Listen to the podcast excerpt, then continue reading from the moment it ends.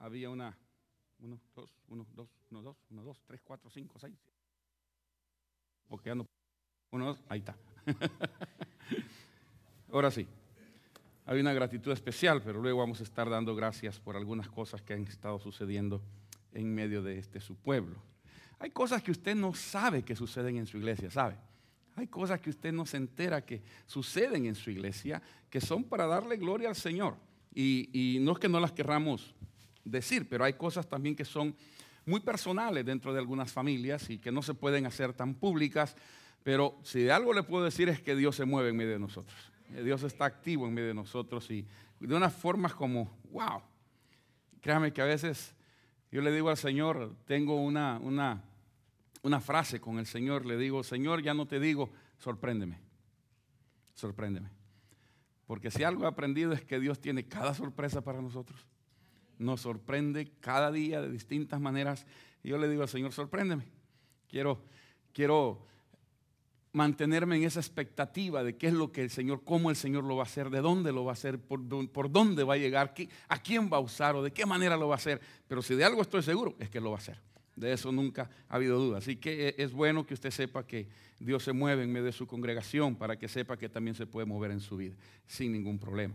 El tema de esta mañana hemos querido titularle Cuidado con la contaminación. Y no estoy hablando del smoke check, sino que vamos a hablar de otras cositas de nuestro corazón mismo. Busca el libro del profeta Daniel, muy conocido por nosotros. Daniel, allá en el Antiguo Testamento,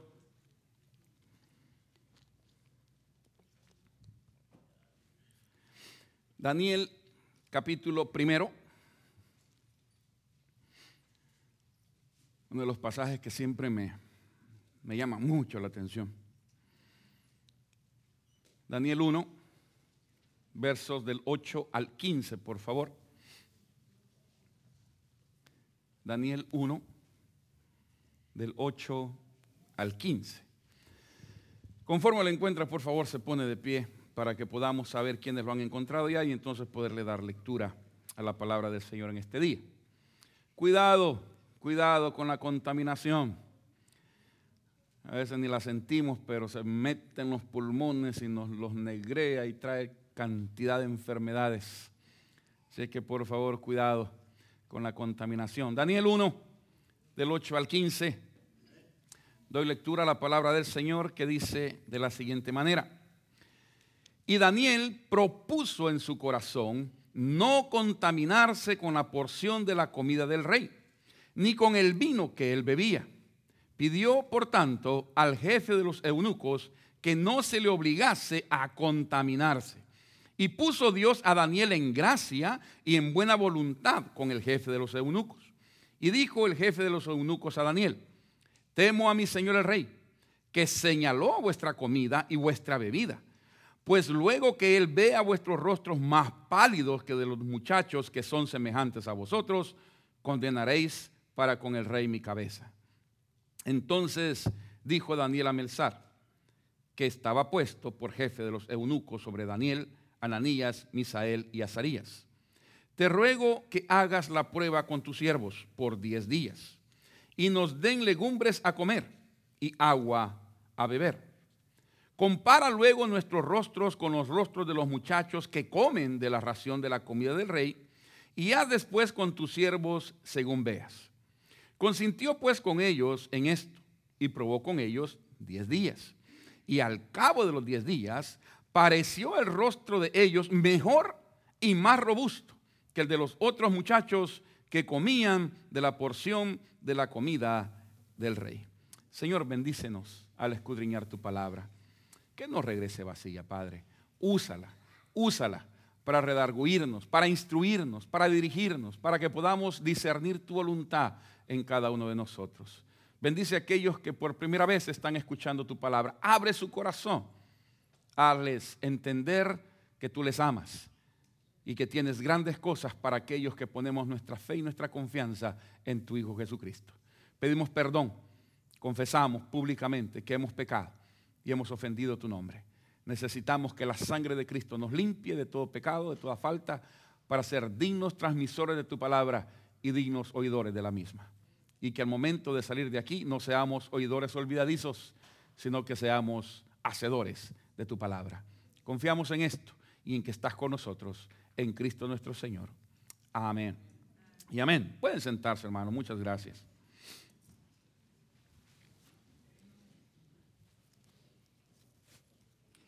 La palabra o, o el término contaminación es uno de los que a través de los tiempos trae un temor especial a, a todo mundo, pero en especial a los, a los médicos, a la ciencia médica, aquellos que se encargan de mantener o de sostener la salud de un pueblo.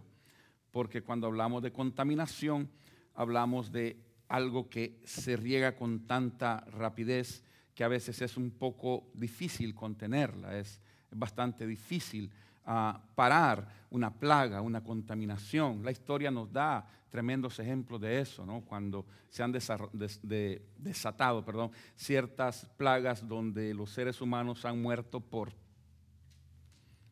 docenas de centenas, cosas increíbles. Usted recuerda la, cómo la historia nos dice la plaga de bufónica ya en, Europa, cuántos cientos de miles de personas mataron a esa cosa que se transmite a través de las ratas.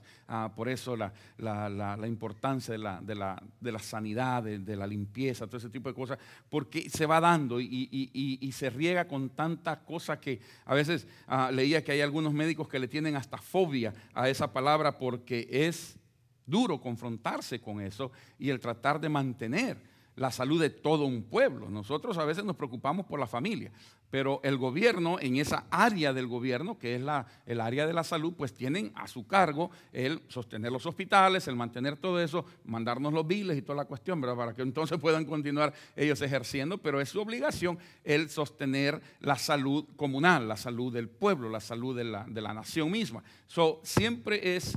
es fuerte el reto que se confronta cuando hablamos de una plaga, de una contaminación. siempre se tiene eh, esa situación de, wow, ¿no? yo estoy a cargo de esto, porque siempre se necesita de alguien para detenerla y de alguien para difundirla, de una u otra manera.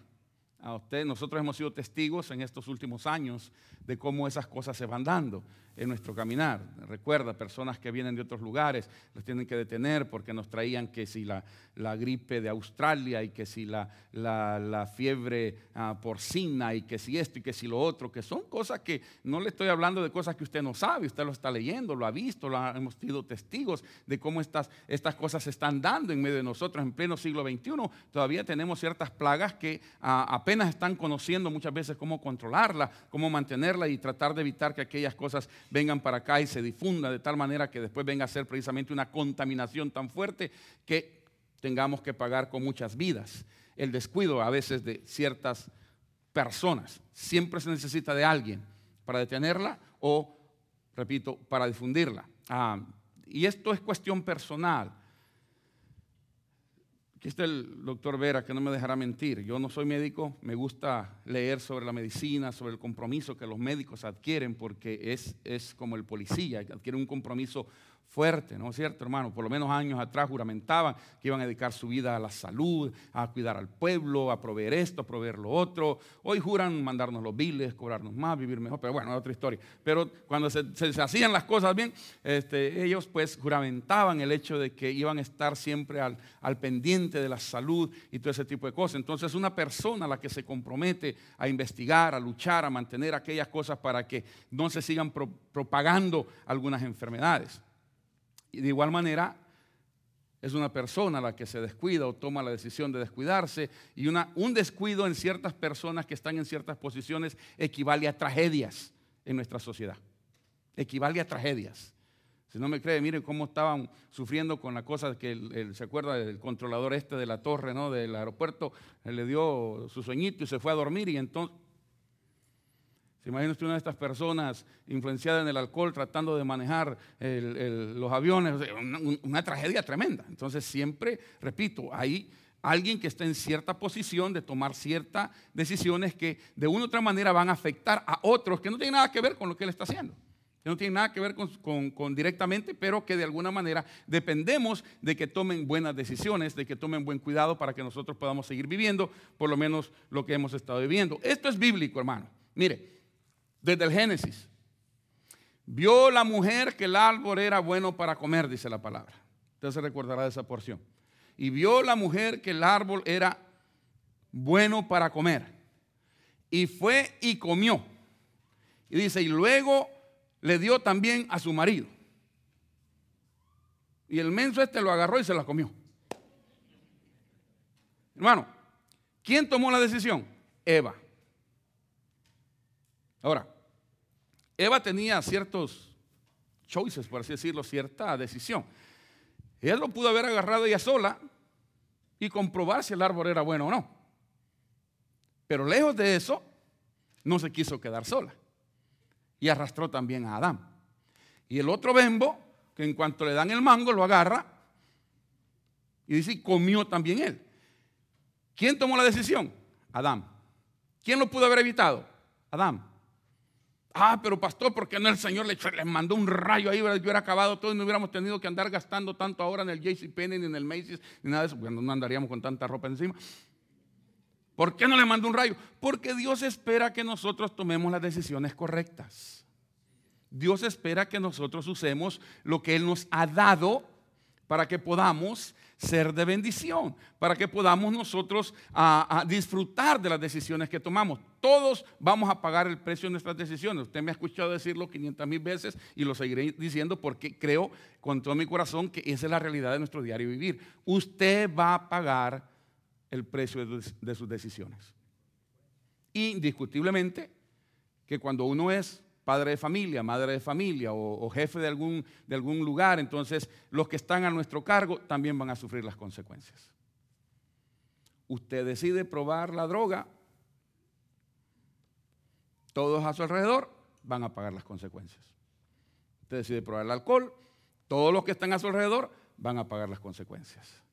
Usted decide no cuidar, sino hacer nada por su propia salud. ¿Quiénes van a sufrir? Todos los que están a su alrededor. Le hablo de cosas sencillas para que me pueda entender, que son cosas reales, que día con día a nosotros nos toca vivir. Las decisiones son personales. La contaminación no reconoce ni edades, ni culturas, ni estado social, ni nada. Si llega, llega y la enfermedad pega donde sea y el pecado no reconoce ni cultura, no reconoce edad, no reconoce su posición social, no reconoce nada al igual que la muerte. Imagínese usted, este gran hombre, Steve, qué bueno que saben todos ustedes, billonario, billonario. Estaba leyendo así, agujeando su, el libro que han sacado ahora de su, de su biografía. Y le dijeron a él, Señor, usted está teniendo este problema. Usted está teniendo esta situación, se le está desarrollando, tiene estas células cancerosas y él dijo, eso puede esperar. Eso puede esperar. Hay cosas más importantes que hacer. Hermano, cuando usted es padre de familia, cuando usted es madre de familia, usted debe cuidar su salud, porque de usted dependen los que están atrás de usted. Usted debe cuidar su trabajo, porque los que están atrás de usted dependen también de eso. Y usted puede decir, ay pastor, qué novedad la que me está diciendo. No, pero es que a veces se nos olvida. Y por cualquier tonterita, no solo perdemos nosotros, sino los que están en la cola de nosotros. Y es donde luego tenemos que confrontarnos con los problemas que ya no solo son míos, sino que son de toda la familia. por lo tanto, me siento en la obligación de recordarles que hay que tener cuidado con ciertas contaminaciones que a veces llegan a nosotros. Y una cosa interesante, ¿sabe cuál es? Daniel, en la cosa más sencilla, en la cosa más sencilla, la comida. ¿Quién lo come aquí? Algunos hasta además, ¿verdad? Pero bueno. Todos comemos. E, es, es, a menos que usted sea como el caballo de Napoleón, ¿verdad? Que estaba aprendiendo a no comer y se murió. Cuando estaba aprendiendo a no comer, se murió. Es imposible. Todos tenemos esa necesidad fisiológica de comer. La cosa más sencilla, más simple. Daniel, dice la palabra que hemos leído, propuso, o sea, tomó la decisión en su corazón, en su mismo ser, propuso en su corazón no contaminarse. Vuelvo a insistir, eso es un, una decisión personal. Él propuso, él tomó la decisión, no me voy a contaminar con el pollo que está comiendo los muchachos que han traído, no me voy a contaminar con la bebida que ellos están tomando, no me voy a contaminar con nada de lo que ellos están comiendo, porque yo necesito estar en paz con Dios. Y cuando él propone, porque hermano, no lo propuso porque quería mantener una dieta. No se propuso en su corazón porque quería echar cuerpo y quería tener, no, no propuso en su corazón porque él conocía la voluntad de Dios. Él sabía lo que Dios requería de ellos. Y si no me cree, siga leyendo todo el libro y usted mismo se va a dar cuenta. Él sabía quién es Dios, cómo es Dios, para qué lo quería Dios. Hermano, una de las cosas lindas de, de Daniel es que aún a pesar de su juventud, porque era un muchacho, sabía discernir la voluntad de Dios. La sabía discernir. Él sabía que no era por gusto que lo habían llevado para allá. Desde temprano él se había preparado para cosas fuertes en la vida. Porque la, escritura dice que cuando fueron conquistados, el rey que conquistó dijo, búsquenme muchachos inteligentes, de buen parecer, que conozcan su ley, que conozcan su cultura, que conozcan dónde están, para entrenarlos en otra cultura. Yo le, le, he dicho a usted y le voy a repetir siempre, cuando yo leo eso, pienso y digo, si eso sucediera en estos días, yo no sé si este calificaría usted. Yo no sé si su hijo también calificaría. Si su hija calificaría. Si el nuevo presidente dijera, búsquenme de entre toda la sociedad muchachos de buen parecer, ahí sí califica este. Pero bueno, ah, es como el papá, es como el papá. Ah, búsquenme muchachos inteligentes, ahí sí ya no sé, compadre. Pero bueno, búsquenme jóvenes que, que conozcan y que sean dignos representantes de su cultura. Yo no sé si calificaríamos muchos. Y los vamos a entrenar para que conozcan esta otra cultura. Y usted les puede leer después, fueron entrenados de tal manera que llegaron a ser mejores que los propios nacionales. Llegaron a conocer mejor esa nación que los propios que habían nacido ahí. ¿No les hace interesante a usted que muchos de nosotros que hemos venido a nuestros países y que pasamos el río así, usted sabe. ¿Para qué le recuerdo si ya sabemos?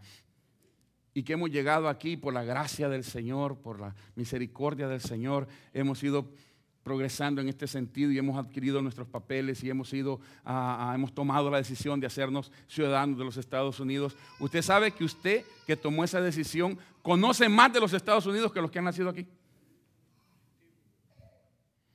De verdad. Pregúntele a cualquier muchacho que ha salido de la high school y no le va a saber decir muchas cosas que usted ha tenido que aprender para pasar el examen de ciudadanía. Que usted ha tenido que aprender porque como este no es nuestro país, nuestra cultura, hemos tenido que aculturarnos para poder vivir, sobrevivir. Y estos como aquí nacieron, pues no. No les interesa eso. Pero nosotros que venimos de otros pueblos, nos requete contrainteresa. Para que podamos. es como los centroamericanos que pasamos por México. Tenemos que aprender el cantadito mexicano, ¿verdad? El habladito mexicano, que no nos retachan, pues. ¿No? ¿Te sabe? Y le preguntan a uno, ¿de dónde eres tú? Ah, yo, yo decía, yo soy de, Veracruz. Ah, y de Veracruz, ¿y quién me sacaba de Veracruz? Y nunca había visto a Cruz, pero yo sí que de Veracruz. Porque había que, había que subsistir. ¿no? Usted sabe, yo les contaba la vez anterior que en la frontera si lo agarran a uno de salvadoreño, los mexicanos que son más pícaros que nosotros, ¿verdad? Rapidito lo agarran a uno. Le dicen a uno, traes pisto. Pisto en El Salvador es, dinero, perdón. Y para el mexicano es bebida, ¿no? Le dicen, traes pisto, le dicen. Y El Salvador dice, bueno, un poquito, venite. Le dice, por más mexicano que quieran, que nos aprendemos el himno nacional de México, nos aprendemos los estados de México, nos aprendemos a la hora de la sopa, no nos sirve. Cuando nos contaminamos con aquellas cosas sencillas, la comida, la comida. Quiero leerle esta porción de la escritura en Primera de Corintios 8:7. Pero no en todos hay este conocimiento, porque algunos, habituados hasta aquí a los ídolos, comen como sacrificado a ídolos y su conciencia siendo débil se contamina. Sencillo, sencillo. Las cosas más simples, las cosas que a veces ni cuenta nos damos, que alimentos que usted consume, que pudieron haber sido sacrificados. Hermano, tenemos la bendición y el problema de vivir en una nación donde toda creencia es bienvenida. Toda creencia. Usted quiere creer que las hormigas son santas, usted hace su iglesia y de repente tiene un montón de marcianos que creen que las hormigas son santas. Tiene toda la libertad de hacerlo. Usted quiere crear una iglesia donde se adoran a los caballos, olvide, ya tiene su templo ahí en el hipódromo, ¿verdad? No hay ningún problema.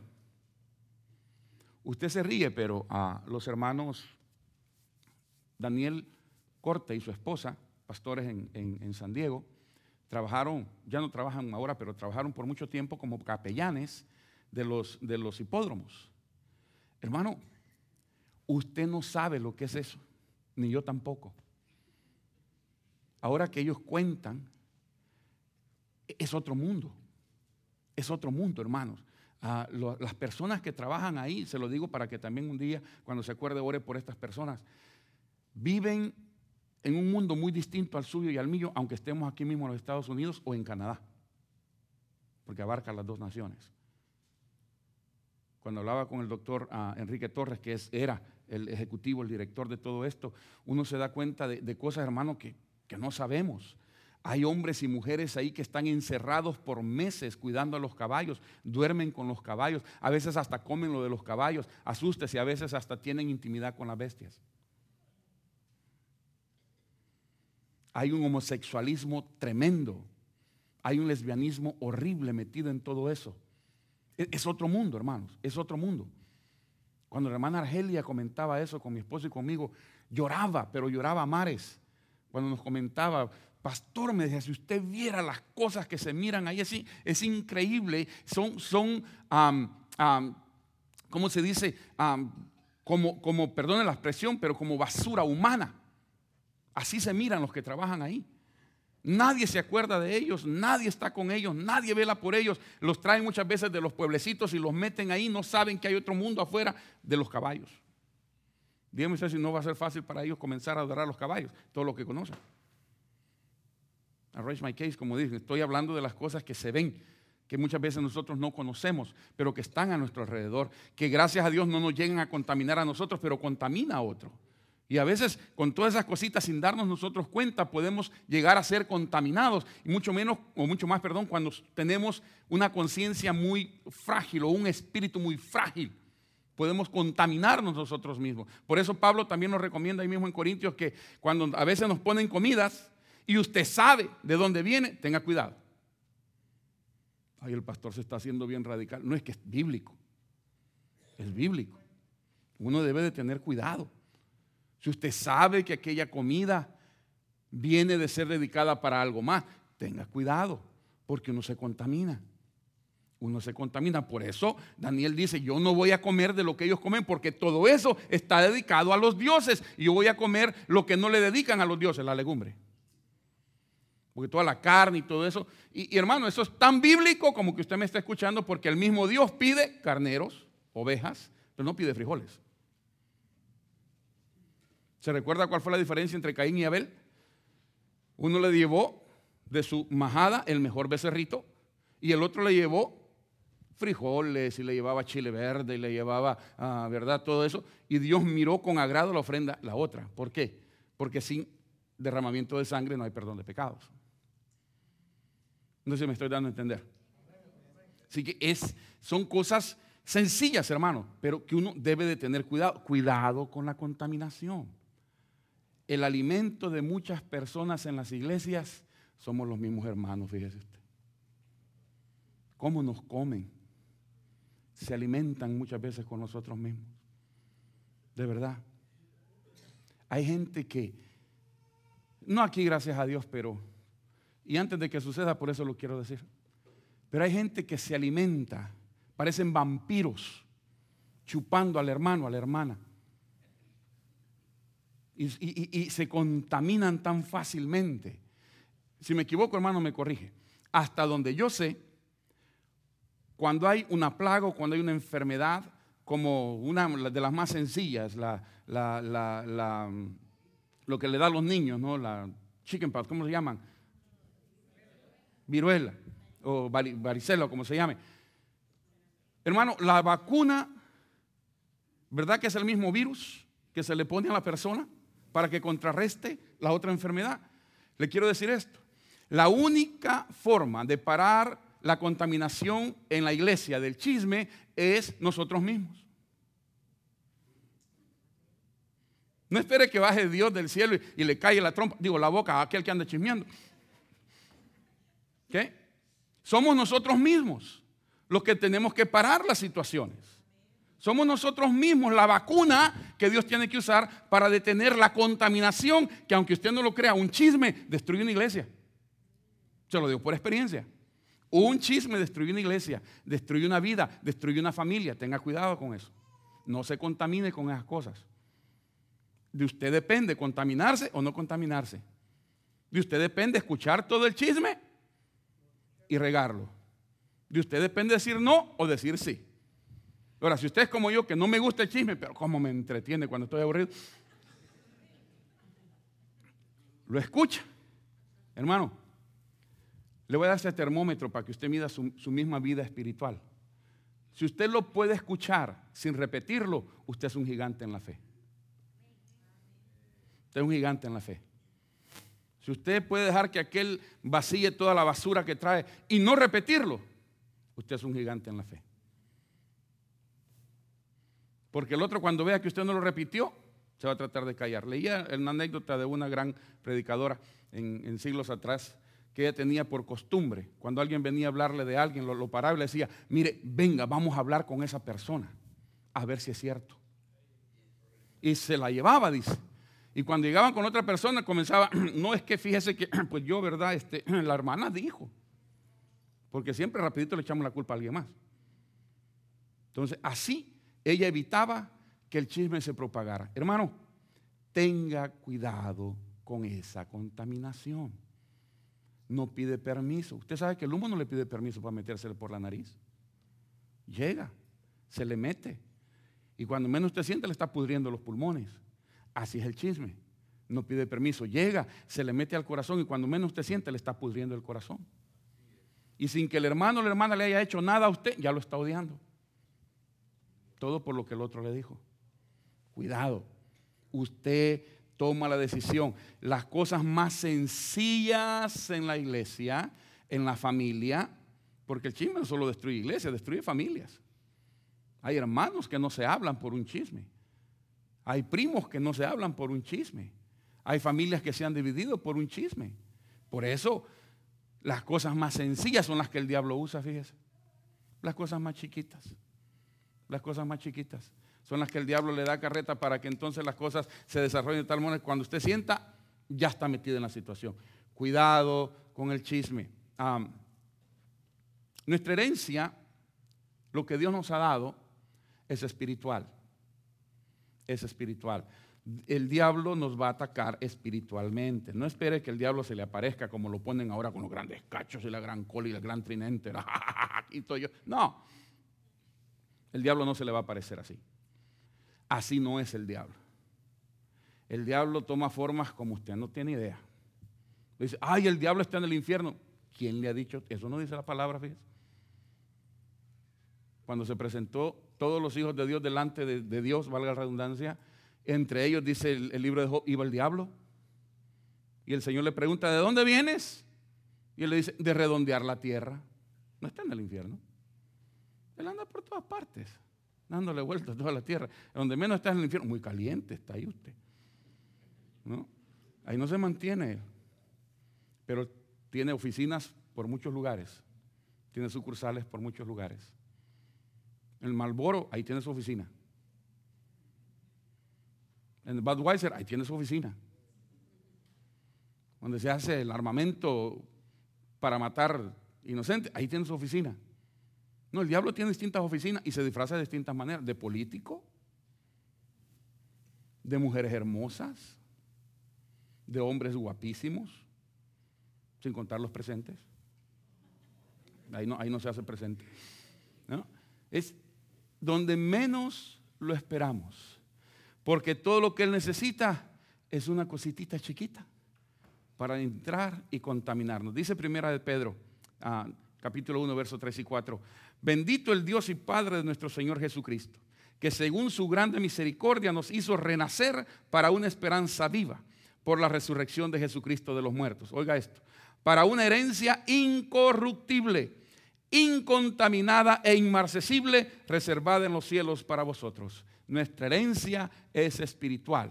No se puede o no se debe de contaminar de tal manera que la perdamos, hermano. No pierdes herencia, hermano. Las cosas más lindas, a veces no tenemos el tiempo suficiente para decirlo, pero usted sabe que cuando Cristo venga por su iglesia, habrá un momento entre lo que llamamos la gran tribulación aquí en la faz de la tierra y lo que llamamos las bodas del Cordero en el cielo. Y habrá un momentito en todo ese quehacer, tanto aquí abajo como ahí arriba, en que los cristianos, usted y yo, el pueblo de Dios, seremos llamados delante de Jesucristo para casarnos con Jesucristo. Y al momento de casarnos con Jesucristo, vamos a recibir premios. ¿Cuántos sabían eso? Vamos a recibir premios. ¿Cuáles son los premios que vamos a recibir? ¿Porque hemos sido buenos? ¿Quién? ¿Porque nos hemos portado bien? ¿Quién?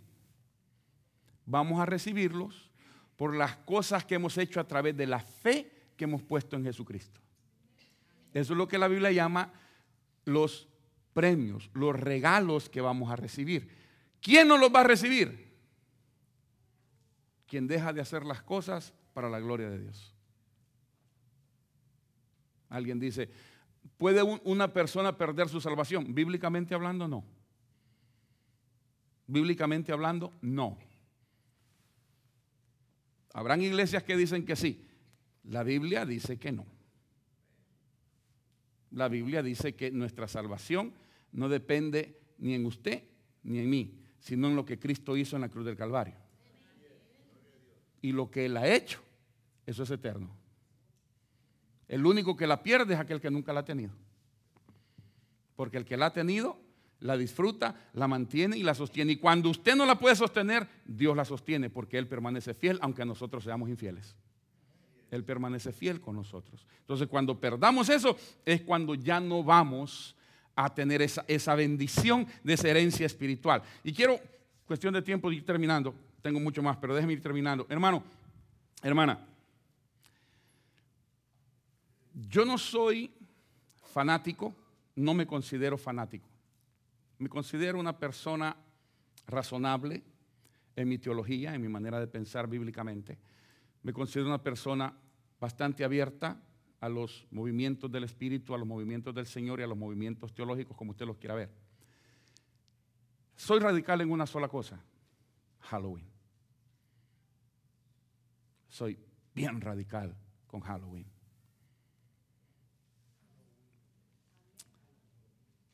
Me decía Ruth, el viernes tuve que llevarla al hospital porque se sentía mal.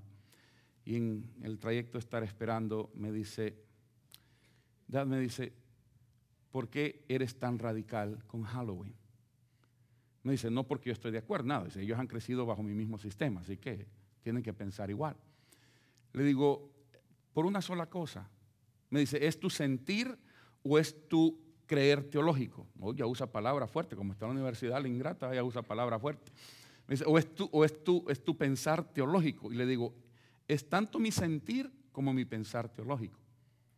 Quizás usted no lo cree o quizás no lo sepa, pero el diablo contamina nuestra sociedad con ciertas fiestas como esta. Halloween para mí es la expresión más vivida de que el diablo tiene fuerza en la sociedad. Hermano, se gasta más para Halloween que para celebrar Navidad. Usted sabe que se va a gastar más de un o se va a gastar más de un billón de dólares en un solo día por celebrar Halloween. Más de un billón de dólares y no tenemos dinero y estamos en crisis. Pero la gente va a gastar más de un billón de dólares en las puras estupideces, perdón la palabra, de comprar sus disfraces para celebrar Halloween. ¿Qué es lo que celebran en Halloween? Al diablo.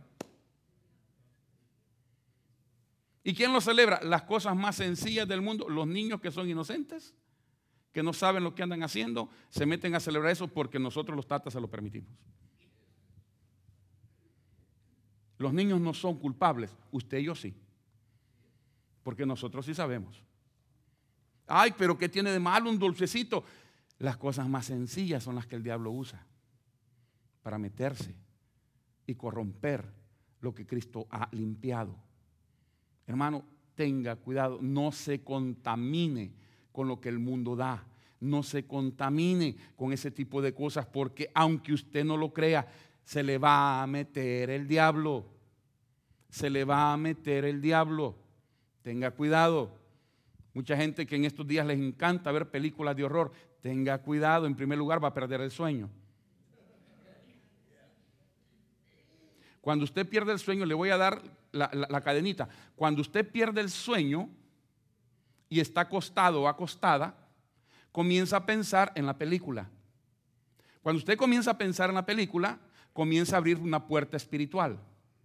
Cuando usted abre esa puerta espiritual, el diablo se mete y usted comienza a oír o a ver o a sentir cosas que no está supuesto a hacer, ni a sentir, ni a oír.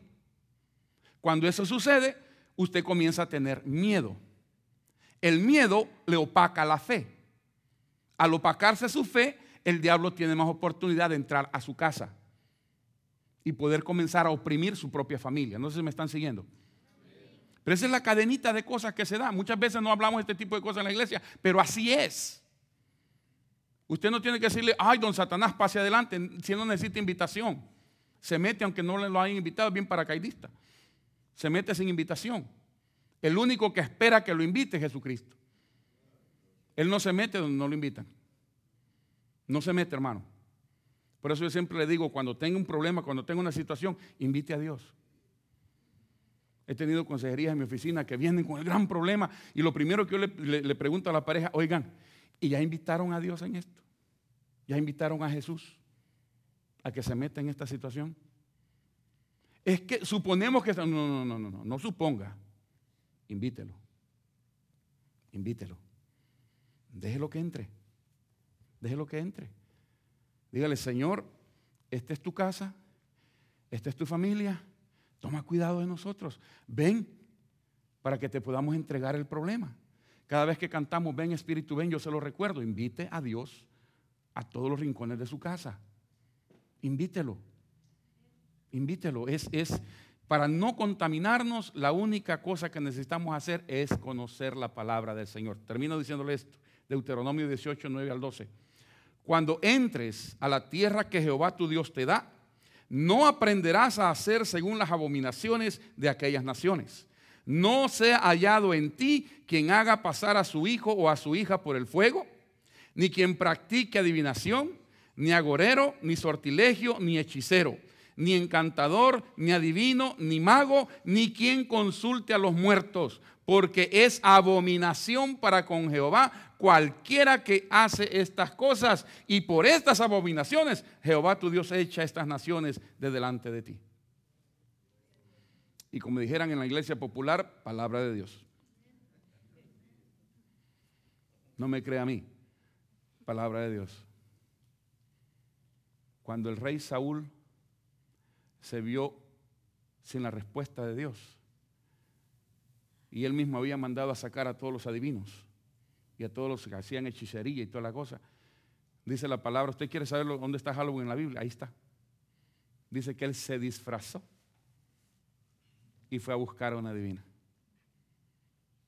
Y lo que tuvo por eso fue todavía más maldición en su vida, porque Dios ya dice aquí que iba a maldecir a aquel que lo hiciera así. Hermano, no haga pasar a su hijo, a su nieto, a su nieta por el fuego, que es lo mismo. Tenga cuidado con eso. No lo disfrace y lo vaya a andar pidiendo. No es el hecho de ir a pedir dulce, no, es el hecho de que usted está celebrando algo que quizás usted no discierne, no conoce, no entiende. Alguien me dice, pastor, ¿y por qué no hacemos una fiesta para que los niños no vayan afuera? ¿Y cuál es la diferencia? ¿Cuál es la diferencia?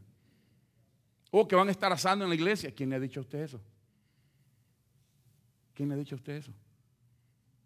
Que vamos a celebrar para que los niños no vayan a pedir dulce a la calle. Mire, si tantas ganas tiene de hartarse dulce, cómprele una bolsa y zampe, se la toca en la boca. Y ahí después lo lleva al, dentista. Si tanta es la gana. Pero no se meta a hacer ese tipo de cosas. Hermano, por favor, escúcheme. Que abren las puertas para que el diablo se meta a su vida. Si algo se va a recordar de esta mañana, llévese eso en su corazón. Si su hijo se quiere disfrazar, mire, póngale una sábana en su casa y déle vuelta al cipote hasta que se maree, después se duerme. Pero no celebre, no participe, no participe en cosas que usted a veces no logra discernir. El diablo se va a meter y lo va a contaminar. ¿Sabe por qué se lo digo? Porque ya estamos contaminados de pecado. Nacemos contaminados de pecado. Así que es fácil que crezca porque ya lo tenemos. Por eso la importancia de buscar de Dios a Dios para que llegado el momento Él pueda detener cualquier tipo de contaminación en nuestra vida. Y si algo tenemos que estar seguros es que el pecado contamina nuestra vida. Y la única vacuna contra el pecado se llama Jesucristo. ¿Recuerda lo que hablamos? La vacuna es el mismo virus. La Biblia dice que por un hombre entró el pecado, por un hombre tenía que venir el perdón de pecados.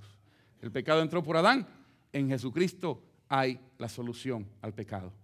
Cuando pensemos en la contaminación, piense también en la vacuna, para que usted pueda tomar la decisión correcta en el determinado momento, para que más para adelante usted no se arrepienta, por el contrario, le pueda dar gracias a Dios, porque Dios sigue siendo bueno con nosotros. Cline su rostro, por favor, un momentito. Cierra sus ojos un segundito más.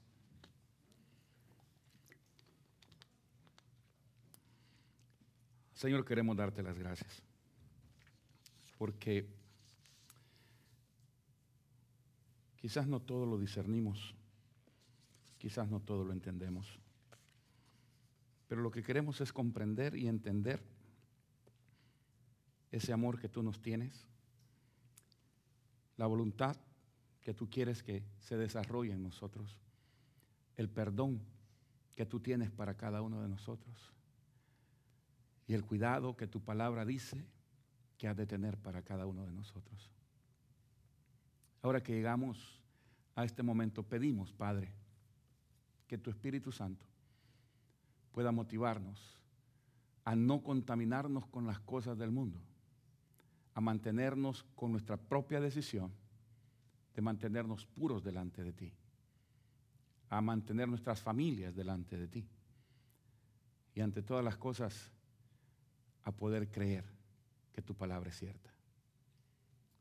Pido por aquellas personas que nos escuchan y que quizás están en medio de nosotros, que aún no han recibido ese perdón, esa vacuna contra el pecado que solo se encuentra en la sangre de tu Hijo Jesucristo. Que puedan tomar la decisión correcta para tener los resultados correctos que tú quieres para su diario vivir. Mientras la iglesia se mantiene en oración, quisiéramos terminar en esta hora diciéndole a usted que pueda estar con nosotros y que aún no ha tenido la oportunidad de darle su corazón a Jesucristo. Lo primero que le queremos recordar o le queremos decir o le queremos informar es que Dios le ama a usted. Cristo le ama. Le ama de tal manera que vino a morir en la cruz por usted, por mí.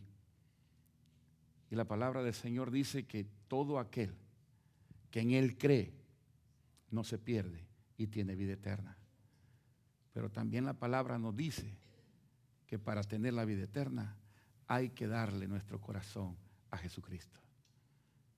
Apocalipsis 3.20 nos recuerda, nos dice, he aquí yo estoy a la puerta, dice el Señor, si alguno oye mi voz, abra él, ella la puerta, y entraré a él o a ella y cenaré con él, y él conmigo. Esa puerta es tu corazón. Cristo la está tocando. Todo lo que Él quiere es quitarte el peso del pecado. Él quiere quitarte con su sangre preciosa lo que el diablo te ha puesto. en tus hombros.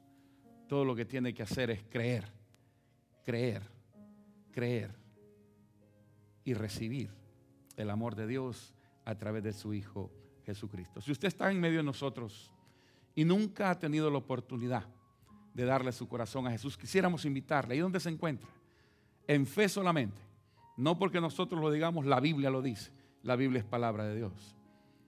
La Biblia dice que si confesares con tu boca que Jesús es el Señor y creyeres en tu corazón que Dios le levantó de los muertos, serás salvo. Todo lo que tienes que hacer es abrir tu corazón e invitar a Jesús.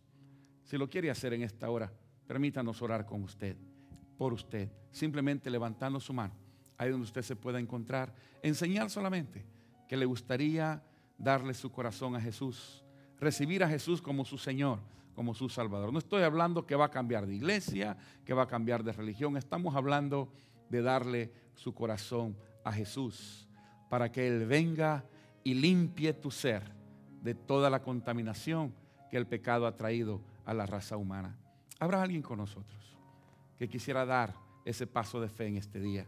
Simplemente abriéndole su corazón al Señor y permitiéndonos orar con usted y por usted en esta hora.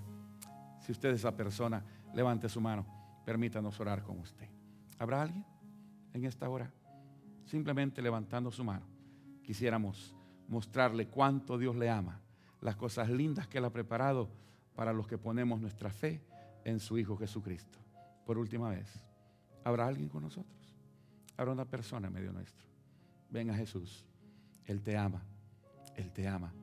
Tiene cosas lindas para ti si tan solo puedes creerlas. Habrá alguien con nosotros. Dios eterno, gracias. Porque si algo sabemos, Señor, es que tú has tenido y tendrás cuidado de cada uno de nosotros. Permítenos crecer en ti y crecer para ti. Permítenos, Señor, siempre lavarnos en la cruz, en la sangre derramada en la cruz, para quitarnos toda contaminación y aprender a vivir limpios delante de tu presencia, porque tú nos haces limpios a través de tu sacrificio. Permítenos, Señor, partir de tu casa con el privilegio de llevarte nuestro corazón, en nuestra mente, y que podamos en este día seguirte glorificando, porque este es tu día, Señor. Y gracias por prestarnos la vida y la salud para poderlo hacer. En tu nombre precioso, Jesús. Amén y amén.